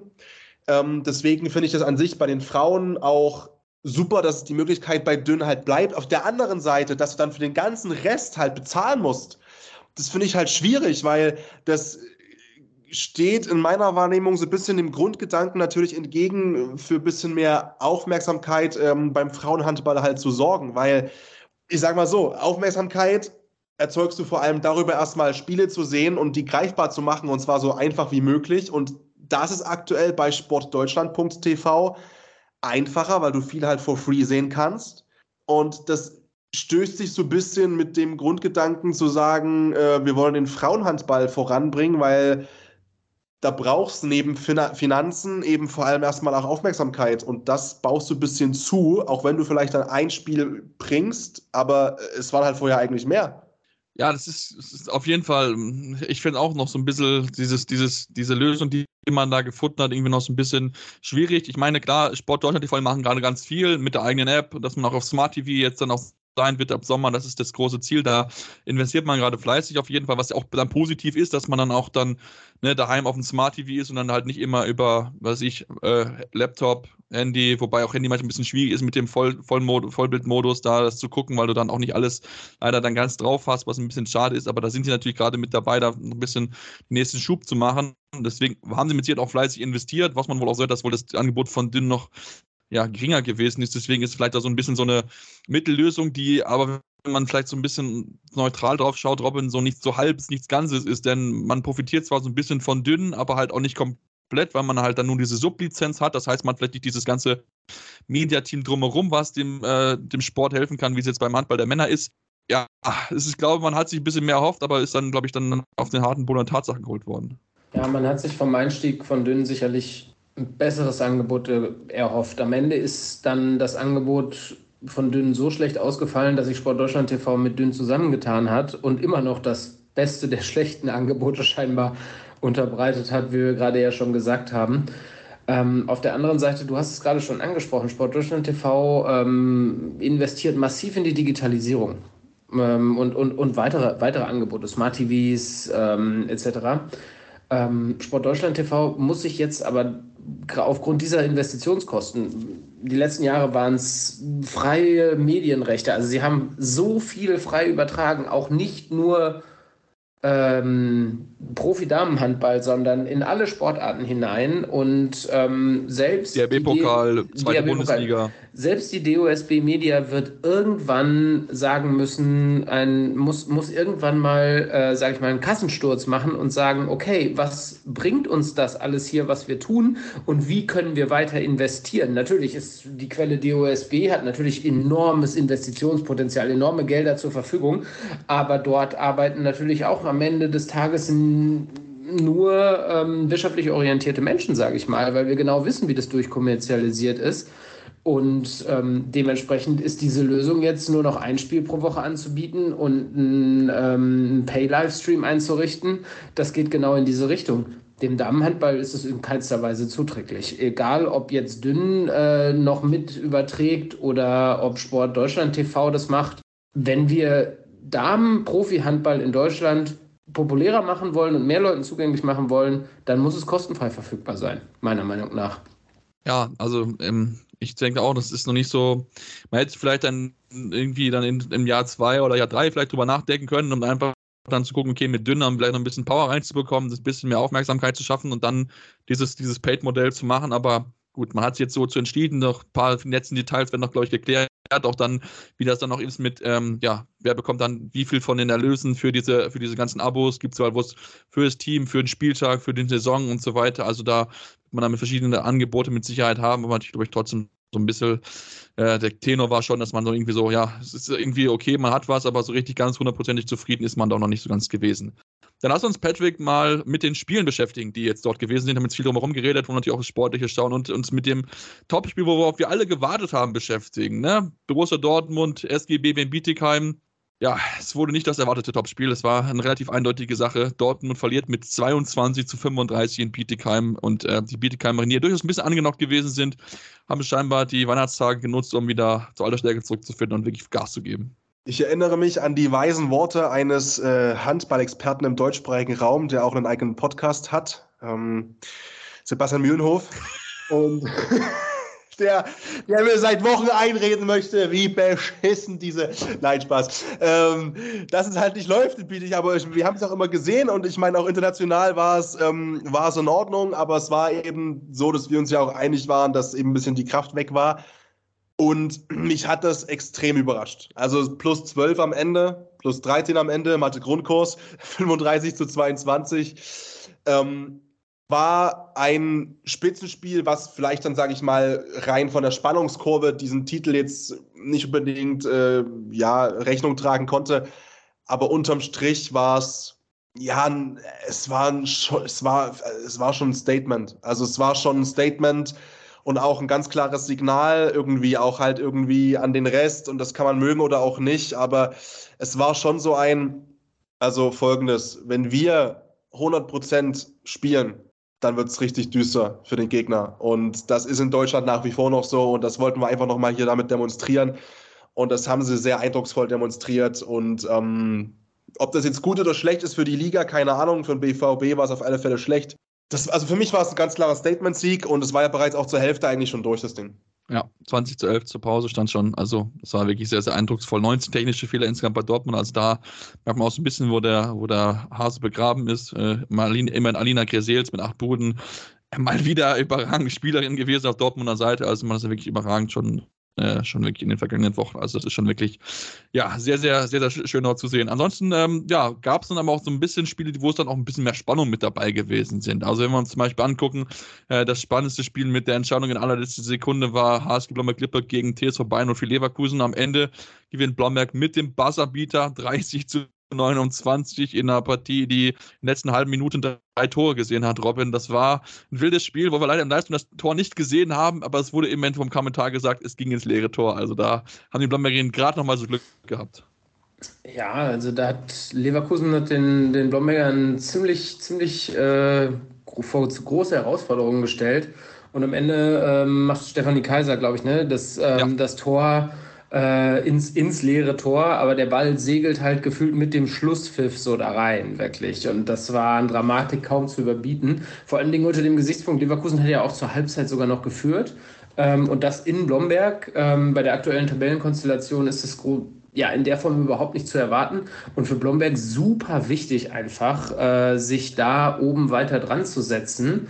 Ähm, acht Verlustpunkte, weiß ich nicht, ob sie dann oben überhaupt irgendwie noch eine große Rolle mitspielen können, weil Thüringen und Bietigheim, also Bietigheim sowieso, ähm, was die veranstalten, ja, äh, haben wir gerade drüber gesprochen, ist, ist ganz großes Kino, aber auch Thüringen wirkt auf mich einfach zu souverän. Und so äh, hat Blomberg meiner Meinung nach ähm, einen ganz, ganz wichtigen Sieg eingefahren. Und wir dürfen halt auch einfach nicht außer Acht lassen, dass diese Spiele gerade so diese Weihnachtsspiele ja auch immer irgendwie nicht so ganz dankbar sind. Ne? Da kann man auch mal ausrutschen und jetzt dann ähm, mit der Schlusssirene noch den Sieg einzufahren, das kann natürlich auch einen guten Schub geben, um da oben weiter mitzumischen ausrutscht, ist ein gutes Stichpunkt, denn äh, VfL, der VfL Oldenburg ist ausgerutscht in Sachsen-Zwickau. Das kann man ganz gut so bezweifeln oder so sagen. Ähm, führen eigentlich zur Pause mit 19 zu 4, äh, mit 14 zu 9, so ist richtig. Ich bin gerade total durcheinander.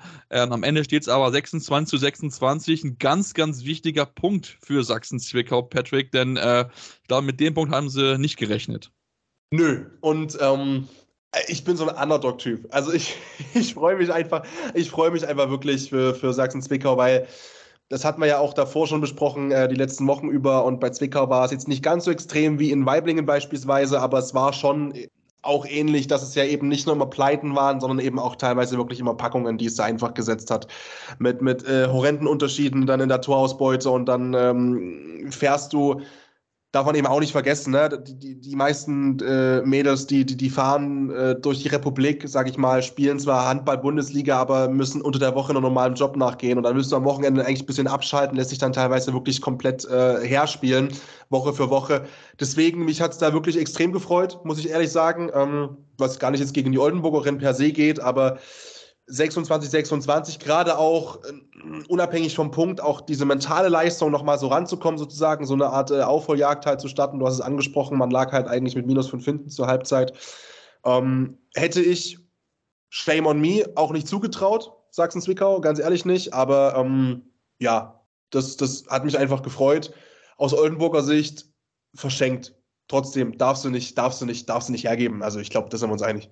Ja, definitiv. Das darfst du eigentlich nicht, nicht so hergeben. Wenn wir äh, ja, Weibling auch ansprechen, haben knapp verloren, 28 zu 32, müssen dann jetzt am Freitag äh, auch gegen Oldenburg ran. Ne? Vielleicht kann man da ein bisschen was mitnehmen. So jetzt mit dieser diesem knappen Niederlage ist da vielleicht auch mal was Positives, wo man so ein bisschen mitnehmen kann. Man, man war ein bisschen nah dran, man hat mal geführt zur Pause. Ich glaube, Robin, das hat diesem Team, was er wirklich viel abbekommen hat, viele klare Niederlagen bekommen hat, ich glaube auch mal sehr, sehr gut getan. Absolut. Diese, diese, diese knappe Niederlage, dann vielleicht das Ergebnis von Sachsen-Zwickau zu sehen, dann selber nach, äh, gegen Oldenburg zu spielen. Ähm, ja, da ist vielleicht in den Köpfen doch äh, endlich mal den ersten Punkt zu holen. Und es ist ihnen einfach unglaublich zu gönnen, weil, wie es äh, Patrick schon gesagt hat, die fahren äh, quer durch die ganze Nation, opfern sich da total auf, äh, gehen ihrer Leidenschaft nach und, und ähm, ja, kämpfen, kämpfen bis, bis zum geht nicht mehr.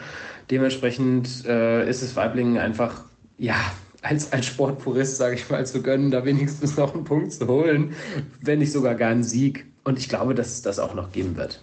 Ja, das denke ich auch, bin ich mir ganz, ganz sicher. Ähm, ich bin, äh, ja, bin mal sehr gespannt, ob sie es schaffen können, auf jeden Fall. Wollen natürlich noch ein bisschen noch weiter drauf schauen, auf andere Ergebnisse und ähm, ja, den Blick auch werfen natürlich auf unsere Neckar-Sulm-Marine, über die wir ja schon fleißig gesprochen haben, Patrick. Ähm, ne, wir, du kennst ja, wir haben sie so ein bisschen in den vergangenen Wochen, waren sie in der schweren Phase, sind überhaupt noch nicht reingekommen. Jetzt aber vor Weihnachten der Sieg. Ähm, jetzt natürlich, jetzt dann zwar verloren gegen die Thüringer als Sieg, die natürlich verlieren kann, aber trotzdem, man ist zumindest so ein bisschen wieder in der Spur, auch wenn es mit 25 äh, zu 32 dann sehr, sehr deutlich gewesen ist.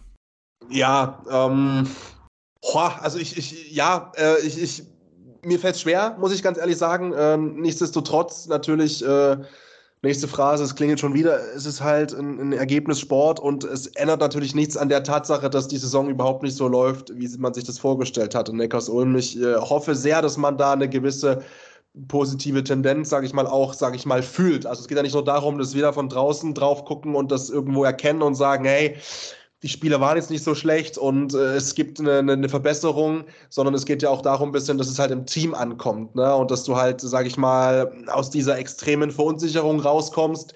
Ob das mit minus sieben funktioniert gegen den DHC, wo du natürlich, du sagst es komplett äh, berechtigterweise auch verlieren kannst, ähm, hoffe ich. Ich weiß es nicht. Ich bin mir da ehrlich gesagt nicht so sicher. Aber mm, ich glaube, darum geht es eben fast primär, eben, dass man sich ein bisschen wirklich halt so beschissen das klingt, aber auch in solchen Spielen einfach wirklich versucht, krampfhaft diese positiven Momente einfach zu behalten und mitzunehmen, weil es geht erstmal ganz klar darum, in der Saison nichts mit dem Abstieg zu tun zu haben, so hart wie das klingt und auch wenn der Wunsch vielleicht zu Beginn der Saison ein ganz anderer war und auch die Zielsetzung. Und da brauchst du halt eben aktuell vielleicht nicht großartig sagen, Mensch, die Top 6, äh, da wollen wir irgendwas reißen, aber da geht es halt vielleicht darum, einfach wirklich sich ein bisschen peu à peu dieses Selbstvertrauen zurückzuholen. Und das hat eventuell auch mit der Leistung ein bisschen funktioniert. Es war keine große Klatsche im Vergleich zu den letzten Wochen, die wir auch besprochen hatten, mit teilweise minus 14. Ähm, ich hoffe sehr, dass man da ein bisschen was mitnehmen konnte. Das wird sich aber, glaube ich, erst wirklich in den, nächsten, in den nächsten Wochen wiederum zeigen, wenn dann auch Gegnerinnen kommen, die vielleicht mehr Gradmesser sind. Ja, ich meine, jetzt der nächste Gegner mit, mit TuS Metzing ist mit Sicherheit auch kein einfacher Gegner jetzt noch zum Jahresende. Zumal jetzt Metzing dann auch nochmal ein, ein gutes Spiel gehabt hat. Äh, Robin, gut aus der Mittagspause rausgekommen. 30 zu 26 gegen Buxtehude gewonnen. Damit nochmal wieder ein bisschen näher oben rangerückt und damit ist wirklich dann jetzt diese Spitze dann wirklich, also erweiterte Spielzeit, sage ich es mal so, hinter Bietigheim ist es durchaus noch ein bisschen, äh, ja, jetzt enger wieder beieinander.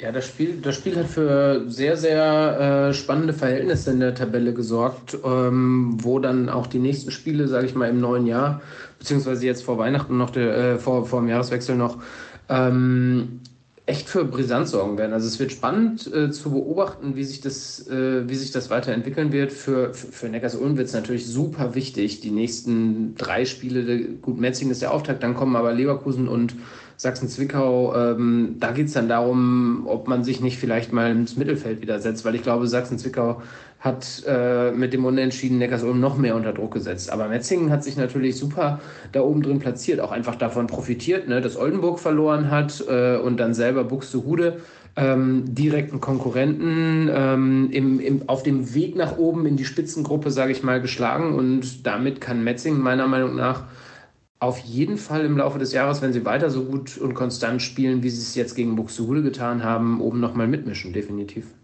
Ja, definitiv. Da bin ich mal sehr gespannt. Wollen natürlich noch zum letzten Spiel äh, kommen, dieses, dieses Spieltags und damit uns mit den Bad Wildung Vipers beschäftigen, die ja zu Saisonbeginn wirklich oben mitgespielt haben. Aber jetzt mit, äh, ich glaube, es sind jetzt drei Niederlagen in Folge in einem ja, schwierigen Dezember, ähm, ein bisschen die Rolle, ein bisschen diesen Flow verloren haben, haben verloren äh, daheim gegen Halle Neustadt mit 27 zu 35. Halle na, fühlt sich jetzt bis nach oben, ist jetzt vorbeigezogen an Bad Wildung, die jetzt wirklich jetzt nur noch drei Punkte von entfernt sind. Also da ist man wieder so ein bisschen auf den Boden Tatsachen geholt worden, Patrick. Ja, ähm, ich bin, ich hänge immer noch an dem Namen, entschuldigt bitte, ich hänge immer noch an dem Namen, weil ich den Namen Vipers einfach so geil finde.